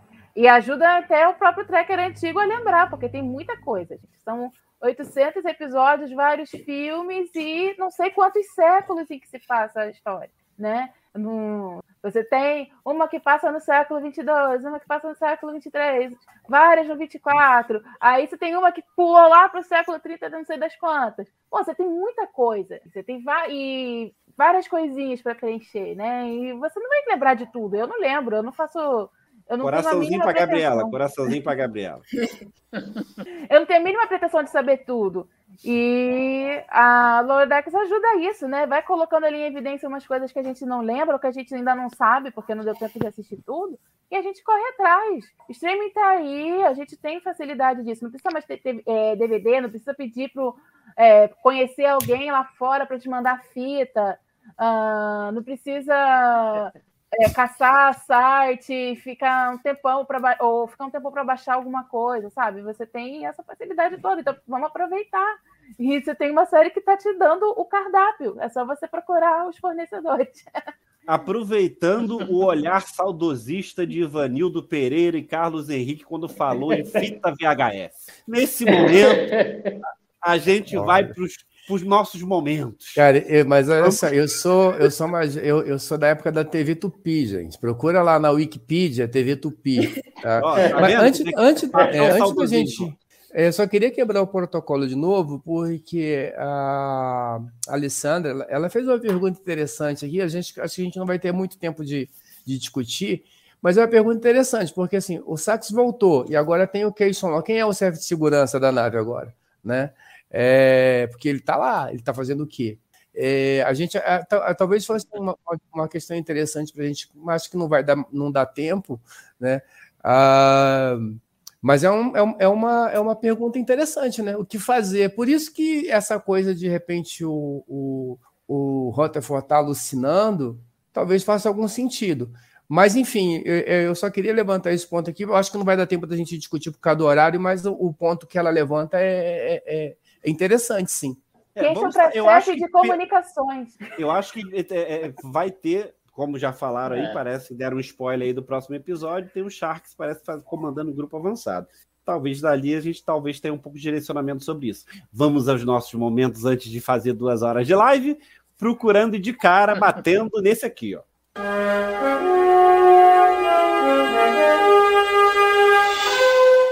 A Nívia fez cara de desespero enquanto passava Aí vou aproveitar que ela tá desesperada e vou deixar para ela escolher o carimbo do Gini. Ai, gente.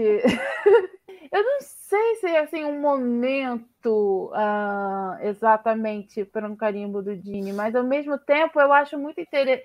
Não um momento, mas eu vou falar uma coisa que eu acho interessante. É, a Tende, ela é de Orion, mas ela não é como as, as outras mulheres orianas. Ela não se encaixa nos uh, estereótipos da mulher de Orion. Então, ela, e ela encontrou justamente na Frota Estelar um lugar para ela. É um lugar que, que abraça, um lugar que, que aceita, né? Então, assim, não é exatamente um momento, mas eu acho isso interessante, porque ela não fala assim exatamente, ai, nossa, eu encontrei o meu lugar. Mas, de certa forma, é, pelo que ela fala, pelo que ela vive ali, pelo fato dela ter esses amigos que são super importantes para ela, para mim, isso traz um pouquinho disso do, do Gene, né? Que é essa questão da frota abraçar a, as, as raças, a federação ser vários povos unidos e também se abrir para pessoas de que não são, não é exatamente um povo, mas é uma pessoa de um outro que não se encaixa ali. Eu acho que faz sentido. Então, como eu não consigo exatamente dizer um momento, eu vou dizer uma situação que eu acho que que para mim soou como jornada na vida. É uma. E aí, Vanildo? Carimbo do G. É, eu acho que pela falta de opção, teria que concordar mesmo com a Nívia, né? Eu acho que o, o, o retrato, eles querem dar uma, uma dimensionada maior, né? Na, na, na, na, em algumas raças de Star Trek, isso é óbvio, né? Como é que até fala isso também um pouquinho. É, dá uma dimensionada, né? Dá um, um, retrato mais dimensional de umas raças que a gente já viu antes, né? Como a raça Orion, é, tirar deles aquele é, estereótipo né, da, da, da, escrava de Orion e coisa e tal.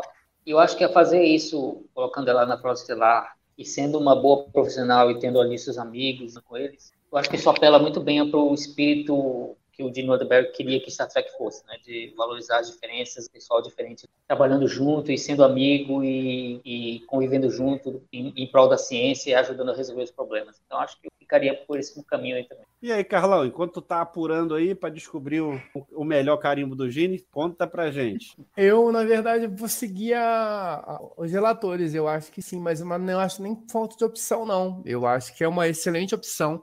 Acho que a Tende, ela, ela representa assim, não, talvez um, uma linhagem de personagens de Star Trek que, que representam isso. Então, assim, é o Spock que era mestiço, é o Data que era o androide que estava procurando um local e, e, é bem recebido na, na Federação, é, o, o Nilix e a Cass, que são dois alienígenas perdidos lá, e a, e a, e a Geno e a Cole é, o, o, Odo, né, que é uma pessoa que não tem família e tal, e é, e é acolhido ali, e, e, passa a respeitar aqueles ideais também, passa a respeitar aqueles ideais também.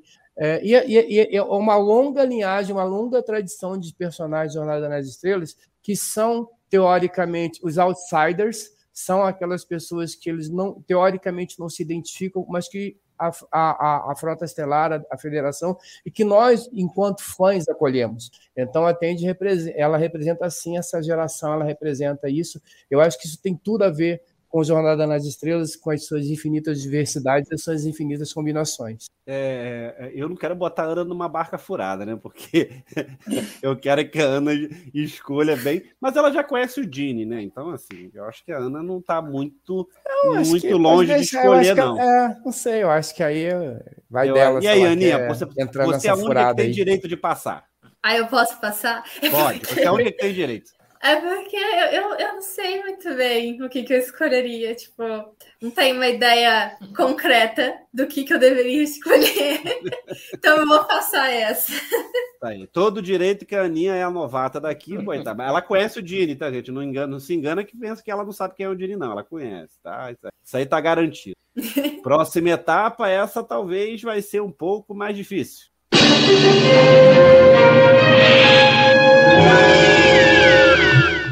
De novo, a Nívia fez maior cara feia quando passou a vinheta, gente. Sinal de que o cérebro de Spock dela. Abre teu áudio, Nívia. Sinal de que o cérebro de Spock dela é profundo. Não, não é nada disso, não. É que eu acho que a conexão deu algum problema. Eu já tava sem, meu Deus do céu. Uh, mas tá, tudo Aproveita bem, agora, falar. então vai Assim. Eu não tenho exatamente cérebro de Spock, porque eu já expliquei é, na semana passada. Eu acho que o cérebro de Spock a gente tem que gastar com aquilo que incomoda a gente e que às vezes atrapalha a gente de continuar dentro do episódio. Pelo menos para mim é assim que funciona um cérebro de Spock.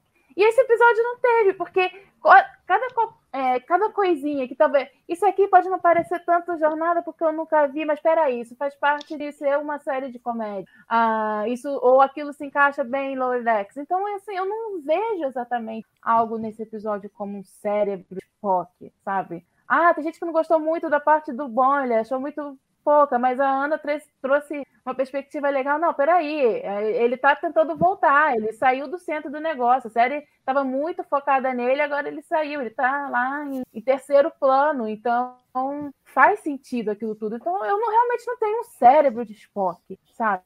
Mas é, eu realmente não consigo pensar num cérebro de Spock. Se vocês tiverem, por favor, me avisem que aí eu falo se eu vou com relator ou não. Vai, Carlão. A gata dentro da caixa. Cara, a gata dentro da caixa, assim, acaba o episódio, ela, ela e aí é engraçado que ela tá dentro da enfermaria, pessoal trabalhando, ela pega a caixa, assim, ela joga dentro do escritório dela, assim, e você vê o rabinho dela balançando assim, e o pessoal, assim, tipo, imagina o cidadão que trabalha ali fazendo de conta que não tem nada acontecendo, né?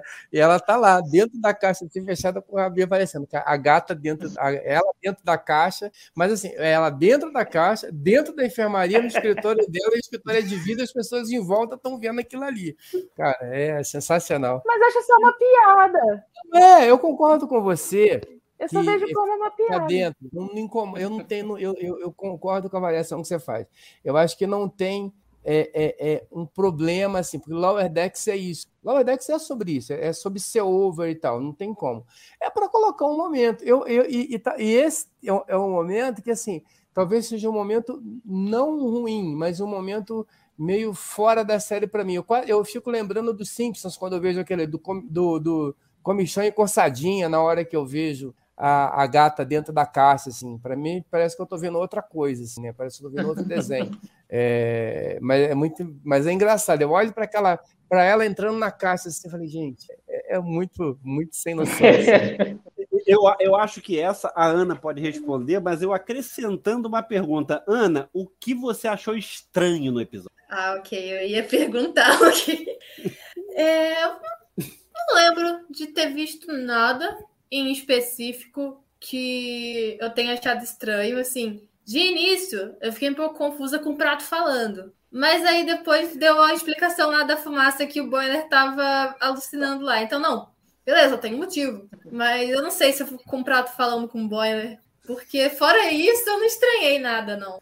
E aí, Vanildo, quem tem o cérebro de Spock? Uh, eu achei o episódio bem redondinho, né? Como a gente está discutindo até aqui. Então gostei bastante dele, não teve nada assim que me incomodou gravemente. Não. Talvez. Eu adorei a, a, a gata, na caixa. Né? Então, é, uh, sei lá, assim, fazendo um grande esforço, talvez eu gostaria de um minutinho a mais de Tom Paris, um pouquinho mais né, da participação dele, mas fora isso, nada me incomodou no episódio, não. Então, forçando um cérebro de Spock, eu acho só gostaria que tivesse sido uma participação um pouquinho maior.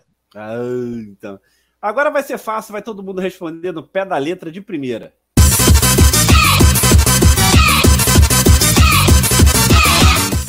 Carlão, de primeira. Putz, logo eu? Chip de emoção, eu acho que chip, eu sei, eu, eu gosto muito da, da, né, da cena ali do final do, do, da Tandy e do Rutherford e da Mariner ali batendo papo.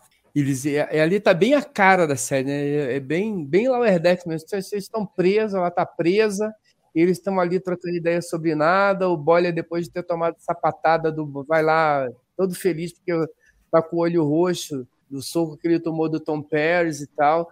E, eu acho isso de uma, de um, de um lá, de uma beleza, de uma simplicidade, né? Porque geralmente a gente termina as séries de jornada com aquelas frases de efeito e tal, que eu acho legal, não tem curto, mas eu acho que Lower Decks, quando ele, quando ele, quando ele termina ali e junta de novo esse núcleo, e ali é uma celebração, né, de certa forma, da volta do Boiler, né? E tal. E ali, meio que no, no caminho deles, ali, meio que, olha, encostados ali de novo na preso. E é legal, a Mariner é presa, eles ali batendo papo, trocando ideia. Eu, eu acho que tem. Eu, eu dizer que eu me identifico, não, mas eu, eu acho isso bem. Acho que uma celebração da amizade, isso daí eu acho bem bacana. E aí tem um pouco guardadas todas as proporções possíveis, tá? Pelo amor de Deus, mas guardadas todas as proporções. A gente tem um pouquinho ali daqueles círculos de amizade que a gente tinha ali do Spock, McCoy e Kirk ali, que se formou ao longo da, da, da, da série clássica. Eu acho que passa um pouquinho perto disso daí tá? mas de, um, de uma outra forma, com uma outra escrita. Eu vou ajudar a Aninha de novo e complementar a pergunta. Aninha, o que, que te deixou com o coração quentinho? Uh, teve uma parte bem específica de quando a Tandy e a Mariner estavam conversando, que é quando a Mariner fala que ela não gosta de se abrir para as pessoas, porque as pessoas sempre são promovidas e abandonam ela, então ela prefere não ter amigos do que ser abandonada. E aí a Tandy fala também que ela não se abre porque ela está sempre tão ocupada tentando fazer os outros felizes, tentando deixar os outros felizes, que ela acaba não olhando para si mesma e falando de si. E eu achei isso muito, muito forte, porque são sentimentos muito comuns, que pessoas que a gente conhece, até a gente, até a gente mesmo, a gente sente esse tipo de coisa. E deu uma pegada lá no fundo do lá, lá no fundo do coração, deu uma deu uma emocionada nessa hora, porque eu acho que depois delas terem pensado, não, então a gente não é amigo de verdade, a gente só se conhece, trabalha, coincidentemente trabalha junto. Aí, não, não é bem assim. Eu gosto de você, mas por causa desses bloqueios meus, eu não consigo me abrir o suficiente para gente poder ter uma relação mais profunda. E aí elas falam, não, você é a primeira pessoa que sabe disso. E eu achei isso muito legal, porque acaba que mesmo os quatro tendo uma relação de amizade bem forte, né? Elas acabam tendo, vão acabar tendo uma relação mais, mais diferente do que qualquer outro par ali, porque elas acabam conseguindo se abrir um pouco mais uma com a outra depois dessa conversa, sabe? Senhoras e senhores, acabamos de presenciar a aprendiz superar o mestre. Fala aí, Vanildo. É, é isso mesmo, né? Concordo com a Clara. Esse momento mesmo é o, é o momento mais emotivo né, do episódio. A conexão ali, é o papo da, da Tandy com a Mariner. E eu acho que a partir desse episódio, né? Eu acho que a série vai começar a explorar um pouquinho mais essa relação das duas, vai talvez aprofundar um pouco mais. E vai ser ótimo, né? Eu acho que rendeu bastante nesse episódio, abriu uma porta ali para novas histórias, novos desenvolvimentos. E, como ela falou, é uma coisa muito humana, né? E, Star Trek é sempre legal, né? Quando dá uma humanizada, né? Apesar de estar... Apesar da gente acompanhar pessoas no espaço, fazendo coisas fantásticas, naquele universo de fantasia e coisa e tal, é sempre legal quando dá uma baixada, né? E se foca em, em algo humano para dar fundamento à fantasia. Então, eu vou com ela também, concordo inteiramente aí com a... A nossa nova relatora. É, Carlão! É, Carlão! a educação começa cedo, a gente está aqui, né? Desde cedo já trabalhando. E aí, Nívia, segue a relatora? Sigo a relatora, é exatamente isso. É, eu fico emocionada ali delas conseguirem é, é, é, perceber primeiro que, que não, não eram tão amigas, e depois elas conseguirem é, elas conseguirem fazer essa conexão justamente se entendendo, né? Uma se, entende que ela afasta os outros porque é, os outros acabam indo embora, então ela acaba, não quer criar amizade por isso. A outra se enche de trabalho e acaba também não conseguindo. Eu acho que é justamente isso, é justamente quando elas conseguem perceber que elas conseguiram uh, essa conexão, que elas realmente elas se descobrem amigas de verdade. Uma coisa que elas acharam de início, que depois elas acharam que não era mais, mas elas conseguiram enxergar que sim. E aí combina com a com a é, com a, com a, com a Mary, né? Batendo com a nave para livrar a cara da Tandy, falando da abelha. Vou carregar uma abelha sempre para cá agora também. É. Eu acho que é bem, é, é, bem isso aí mesmo. Esse é o, é o, é o tipo de emoção do, do episódio. É o momento mais bonito ali. Ainda mais quando você pensa num, não só em jornada, mas em, em audiovisual, envolvendo personagens femininas. É sempre legal você ver uma grande amizade de, entre duas mulheres e não uma exploração de uh, rivalidade artificial, como muitas vezes fazem apesar do deslize da Nívia durante a, a, a, fala dela, na verdade, ela, como todos nós, está sofrendo de TPD, tensão pré-discovery. Então, não tem problema. Tá? Todos nós sofremos disso, Nívia, você fique tranquila. A gente tá, tá. Somos do mesmo time. Galera, uma hora e quarenta de live por conta da nossa queda, do nosso racionamento já imposto pelo governo federal ao Rio de Janeiro, especificamente aqui no Rio de Janeiro, mas deu tudo certo. Então, obrigado pela participação de todos, pela Aninha estreando aqui. Papai tá orgulhoso e o time Trek Brasília, junto com o Murilo, tá ganhando uma galera novinha que, olha, vou contar para vocês, essa galera se reunir, acaba colocando todos nós velhinhos para fora, porque a galera, ó, essa galera tá arrebentando. Então, quem Velhinho quiser. são vocês. Ah, é, tá. Velhinho somos nós, Nívia. Tá bom. Segundas impressões, você pode ver a Aninha junto com o Carlão, e aí vocês vão poder desfrutar dessa inteligência e sagacidade dessa jovem tracker que agora está no time Trek Brasil. Galera, valeu, valeu Carlão, valeu Ivanildo, valeu Nívia. Aninha, ó, Time Trek Brasília satisfeito com a tua presença por aqui. Galera, bem, não é sempre que eu apresento o TB ao vivo, mas eu vou sempre terminar do meu jeito que eu termino no TB News. Obrigado pela audiência, obrigado pela presença, hein? Nos vemos num próximo programa. Tchau! I speak from pure logic. Make it so. Francisco. There's coffee in that letter. Where no man has gone before.